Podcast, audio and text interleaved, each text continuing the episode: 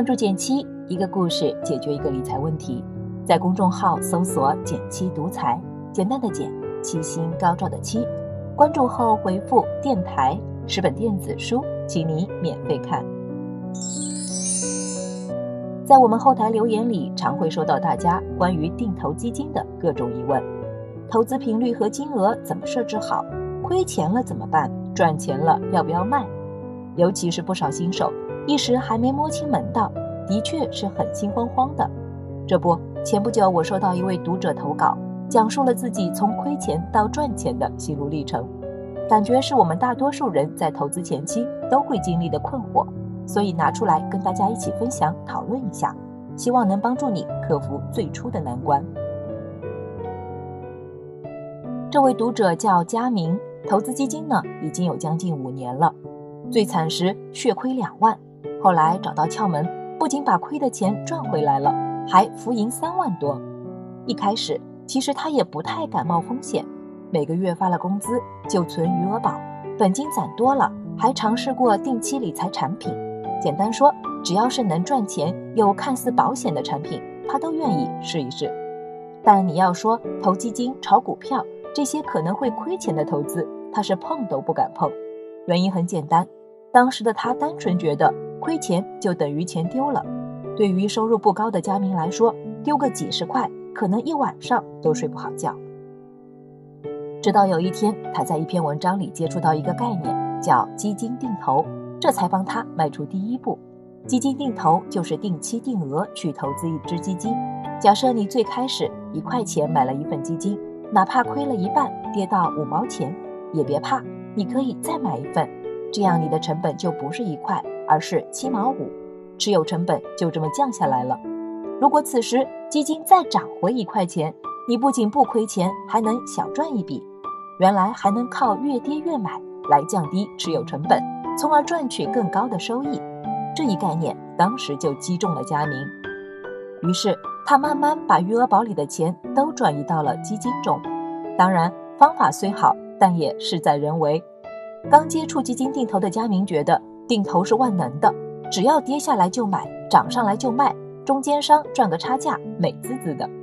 一开始赶上市场行情不错，这个方法几乎百试百灵，没亏过钱。慢慢，佳明就有点冲动上头了，开始不断加大投资比例，甚至找朋友借钱去炒基金。最多的一次，他用了自己的小金库，加上找亲朋好友借来的十万块本金。两天赚了五千块，那段时间，佳明的原话说：“觉得钱来的太容易了，自己就是股神，出门走路都是飘忽的。”可后来你懂的，一旦市场不景气，所谓赚差价的小聪明也完全不管用了。几乎所有买的基金都在跌，他补仓想降低成本，结果是越跌越补，越补越跌。终于，佳明把能筹来的钱全部买进去了，却回天乏术。亏钱后，他才开始认真思考，到底该怎么看待基金定投。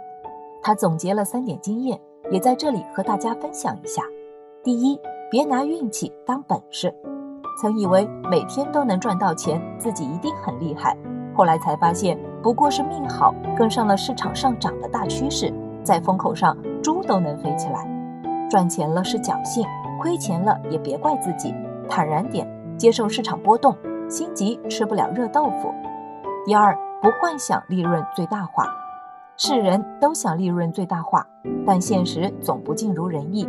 那么多深耕数十载的职业投资人都没做到，一个刚接触理财的门外汉又怎能实现呢？所以在投资收益上，身为普通人能争取把平均收益赚到手，就值得庆祝了。尤其对新手，选择简单普通的指数基金，跟着大趋势走。不失为明智之举。第三，多攒本金才是硬道理。经验之谈，刚开始投资，与其幻想超额收益，不如努力积累本金。当你本金只有一千元时，即使翻倍，利润也不过一千元；而当本金十万元时，只要赚个百分之一，利润同样也有一千元。市场的涨跌是我们不能左右的，但自己收入的多寡、存款的高低，还是可以争取一下的。投资这事儿就像王者荣耀里的红蓝 buff，它能给我们提供收益加成，但不是人生的核心。趁着年轻，努力提升自己，积累本金才是更重要的事情。前期不一定非要死磕 buff，当你成长起来，属性更强时，buff 也更容易被拿到。你觉得呢？你在投资中都踩过哪些坑呢？欢迎点赞留言和我分享你的经验，我会看哦。好了，今天就到这里了。右上角订阅电台，我知道明天还会遇见你。微信搜索并关注“减七独裁，记得回复“电台”，你真的会变有钱哦。